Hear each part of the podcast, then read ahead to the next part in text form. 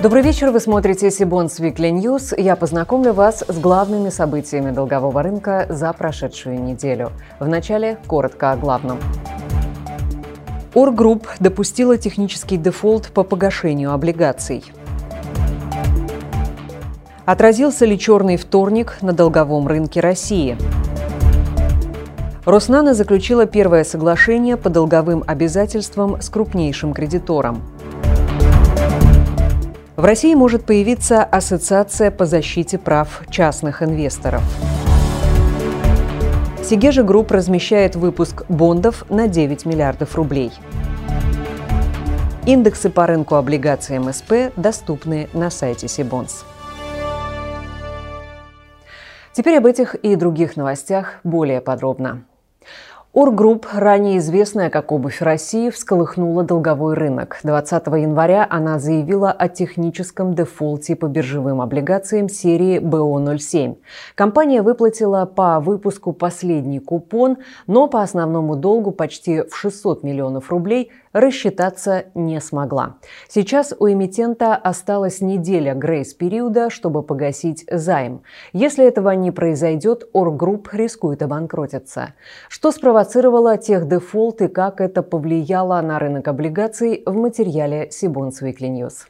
OR Group э, переходит э, в онлайн-формат работы – а в конце прошлого года, в декабре, мы запустили Вестфалику. Перспективный сегмент онлайн-торговли и относительно надежный кредитный рейтинг. Новосибирская OR Group, еще недавно показывающая инвестиционную привлекательность, сегодня под угрозой дефолта. Технически это уже случилось по биржевым облигациям серии БО-07, о чем компания объявила в минувший четверг. OR Group выплатила по выпуску последний 10% купон 14 миллионов 800 тысяч рублей, а основной долг по номиналу в 592 миллиона рублей погасить не смогла. О причинах неисполнения обязательств эмитент рассказал в официальном пресс-релизе. Компании не хватило денег. К тому же облигационный рынок, по словам ОР Групп, сейчас находится под давлением. Это не позволило разместить новые выпуски облигаций, которые должны были пойти на рефинансирование долгов по старым товарам. Текущая непростая ситуация на рынке облигаций и большие объемы платежей по другим облигационным выпускам, которые пришлись на осень-зиму 2021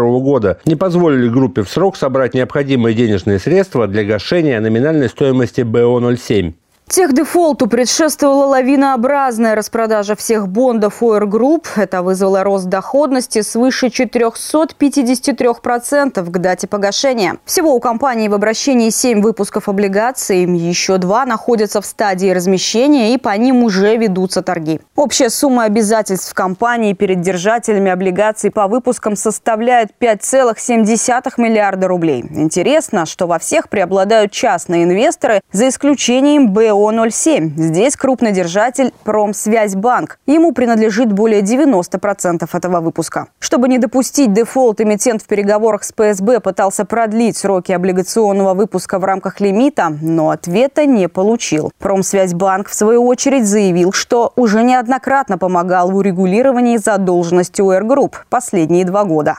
В результате последних переговоров в конце декабря 2021 года была достигнута договоренность о выкупе ОР Групп облигаций выпуска БО-07 в полном объеме в срок до 20 января 2022 года. При выполнении этой договоренности ПСБ был готов рассмотреть вопрос о пролонгации кредитов, однако данная договоренность компания не исполнена. В связи с этим банк вынужден приступить к стандартным мерам взыскания задолженности. Сейчас в ОР Групп намерены продолжать диалог с Промсвязьбанком. В то же время еще одни владельцы облигаций БО-07 Септем Капитал готовы говорить о пролонгации выпуска. Чем обернется в итоге для ОР Групп техдефолт, сейчас обсуждают эксперты. Так, агентство «Эксперт РА» сразу понизило рейтинг кредитоспособности ОР Групп до уровня C. Ранее у компании был умеренный уровень кредитоспособности BB- со стабильным прогнозом. Начальник отдела анализа долгового рынка открытия инвестиций Владимир Малиновский в беседе с Cbonds Weekly News не исключил возможность кросс-дефолта. Эмитенту придется встречаться с э, своими кредиторами, разговаривать э, по поводу реструктуризации задолженности.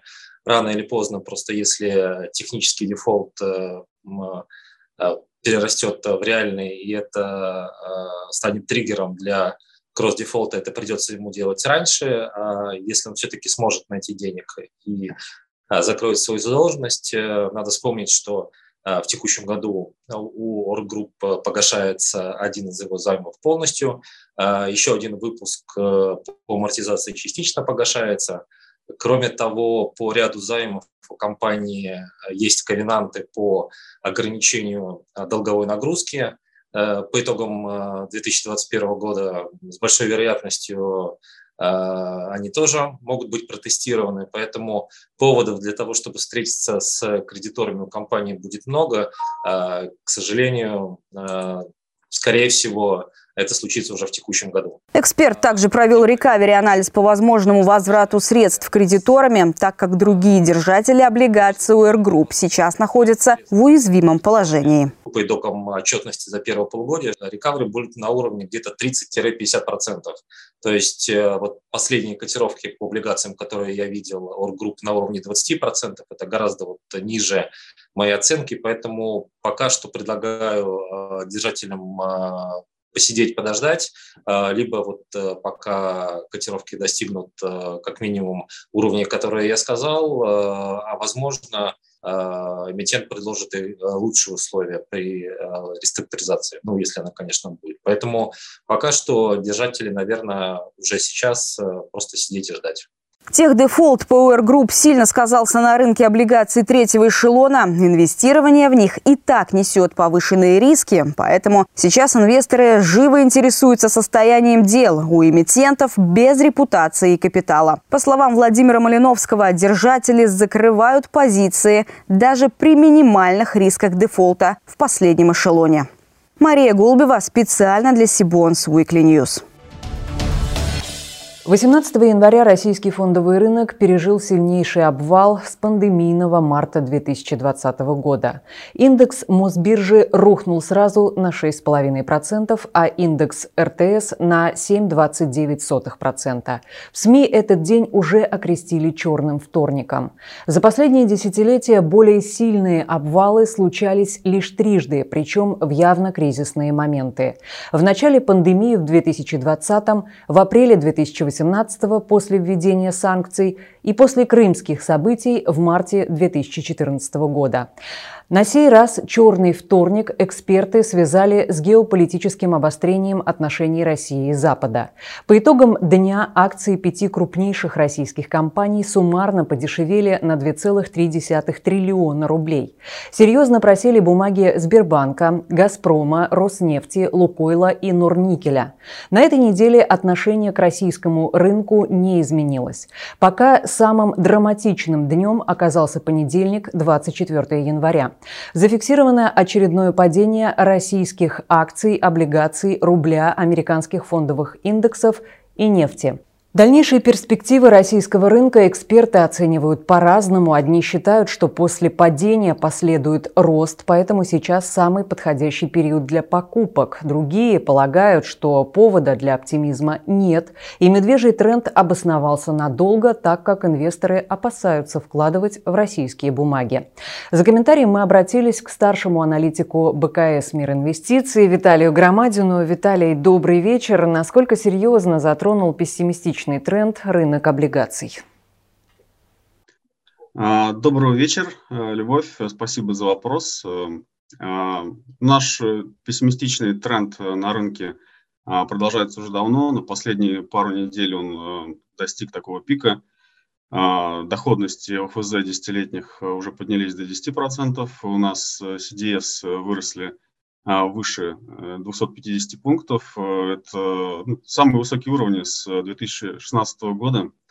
А, тогда у нас э, нефть была по, там, по 35 долларов, сейчас нефть стоит а, почти 90 долларов за баррель. Ну, такой все-таки ключевой момент. Но из-за того, что такая геополитика вмешивается в ситуацию, и вот эта риск-премия в ценных активах российских растет, Соответственно, э, растет доходность на долговом рынке. Ну, можно сказать, что э, вся вот э, динамика российского рынка, она складывается, мне кажется, из долгового. То есть у нас продажи гособлигаций из-за возможных санкций по запрету на сделки американских граждан на вторичном рынке, они приводят к продажам зарубежных фондов российских облигаций, что повышает риски для других активов, в том числе для акций, и поэтому мы видим такие существенные распродажи на биржах, как в этот понедельник, как и на прошлой неделе – а, на мой взгляд, э, эскалация этой напряженности э, может продолжиться, а, но э, основной сценарий базы предполагает, что какого-то военного конфликта уже не будет, и российские активы очень привлекательную доходность сейчас предлагают инвесторам. Госкомпания «Роснано» договорилась с Совкомбанком о реструктуризации долга. Соглашение предусматривает досрочное погашение кредита в 15 миллиардов рублей, а также ретроспективный перерасчет процентной ставки по займу. В компании пояснили, что соглашение стало первым и важным шагом в решении системной исторической проблемы. Ранее развитие венчурных проектов осуществлялось за счет заемного финансирования. В результате банки-кредиторы получили порядка 126 миллиардов миллиардов рублей, начисленных процентов на обеспеченных государственными гарантиями кредитов, что сравнимо с объемом исторических инвестиций Роснана. Новая инвестиционная политика направлена на максимальное вовлечение частных инвесторов и предполагает разделение рисков компании как профессионала отрасли и инвесторов, финансирующих венчурные проекты, сообщили в Роснано. Напомню, в октябре прошлого года Мосбиржа приостановила торги облигациями Роснана. После этого эмитент заявил, что накопленный долг и финансовая модель требуют корректировки. Несмотря на опасения кредиторов, в начале декабря госкорпорация выплатила купонный доход и погасила 100% номинала одного выпуска облигаций. Общий размер выплаченной номинальной стоимости составил 4,5 миллиарда рублей. В России может появиться ассоциация по защите прав частных инвесторов. Соответствующую концепцию разрабатывают Минфин, Центробанк, Минэкономразвитие, Генпрокуратура, МВД, Росфинмониторинг и Роспотребнадзор. В проекте концепции указано, что ассоциация будет заниматься предупреждением недобросовестных практик на финансовом рынке и содействовать в привлечении к ответственности псевдоинвестиционных компаний, их руководителей и ключевых исполнителей. Кроме того, ассоциация будет содействовать в улучшении межведомственного взаимодействия органов и институтов, которые обеспечивают защиту прав инвесторов. Предполагается, что в будущем ассоциация сможет самостоятельно предоставлять правовую защиту пострадавшим инвесторам и сокращать сроки возмещения утраченных средств, в том числе путем оперативной блокировки похищенного имущества. Ассоциация также сможет взаимодействовать с иностранными организациями для розыска и экстрадиции перемещенных активов инвесторов.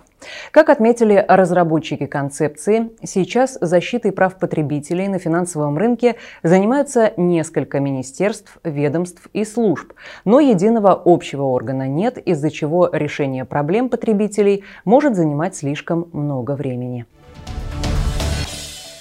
Лесопромышленный холдинг «Сегежа Групп», входящий в состав группы компаний АФК «Система», размещает выпуск облигаций на 9 миллиардов рублей. Срок обращения бумаг 15 лет, предусмотрена оферта через два года с даты начала размещения. Выпуск бондов «Сегежа Групп» включен в первый уровень листинга московской биржи. Ставка с 1 по 8 купон по итогам букбилдинга установлена на уровне 10,9% годовых.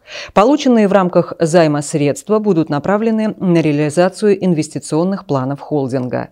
Отмечу, что в октябре прошлого года эксперт РА повысил ранее присвоенный кредитный рейтинг Сегежа Групп на две ступени – до А+, с пересмотром прогноза на позитивный в связи с усилением рыночных и конкурентных позиций компании.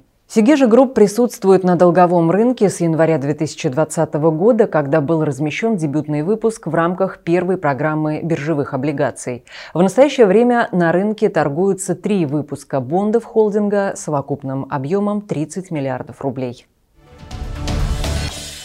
Рады сообщить, что на сайте Сибонс появилась линейка индексов по объемам, количеству выпусков и эмитентов рынка облигаций в разрезе категории малого и среднего предпринимательства. Данные можно найти в разделе «Индексы». Подробнее о новом контенте мы попросили рассказать Екатерину Карипанову, нашу коллегу из отдела долговых рынков России и стран СНГ. Катя, добрый вечер и тебе слово. Любовь, приветствую. Да, действительно, на прошлой неделе мы вывели на сайт 20 индексов по трем категориям предприятий МСП, по микропредприятиям, малым и средним предприятиям, а также индексы по рынку облигаций всех категорий МСП в обращении. Эмитенты распределялись по категориям на основе реестра МСП. Новые индексы рассчитываются на ежемесячной основе на последний рабочий день месяца. По всем индексам доступен архив значений, начиная с 2016 года. Данные можно найти в разделе «Индексы». Далее переходим в раздел «Статистика рынка облигаций Сибонс» и выбираем соответствующую страну – Россию. Если хотим посмотреть объемы рынка, то открываем соответствующую вкладку и пролистываем вниз. Можно посмотреть линейные графики объемов рынка на конец месяца, объем новых выпусков за месяц по категориям МСП. Так, например, на конец декабря 2021 года объем рынка облигаций в обращении, выпущенных эмитентами категории МСП, достиг практически 287 миллиардов рублей. Помимо объемов, на сайте также можно увидеть количество выпусков облигаций в обращении на конец месяца и количество новых выпусков. Так, в декабре, например, было выпущено 16 новых выпусков облигаций.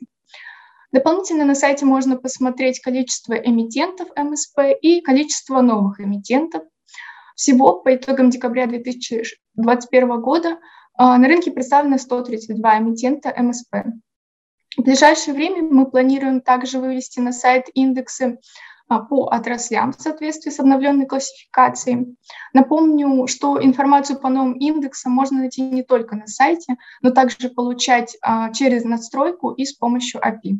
Добавлю, что 17 февраля Сибонс проведет в Санкт-Петербурге конференцию «Инструменты финансового рынка для корпораций и компаний МСП». Профессиональные организаторы расскажут о процедуре выпуска, юридических аспектах и требованиях к эмитентам, а также поделятся накопленным опытом по выводу компаний малого и среднего бизнеса на рынок публичных займов. Ссылку на регистрацию вы найдете в описании к этому выпуску. И я напомню, что официальным партнером нашей программы является инвестиционный банк Синара.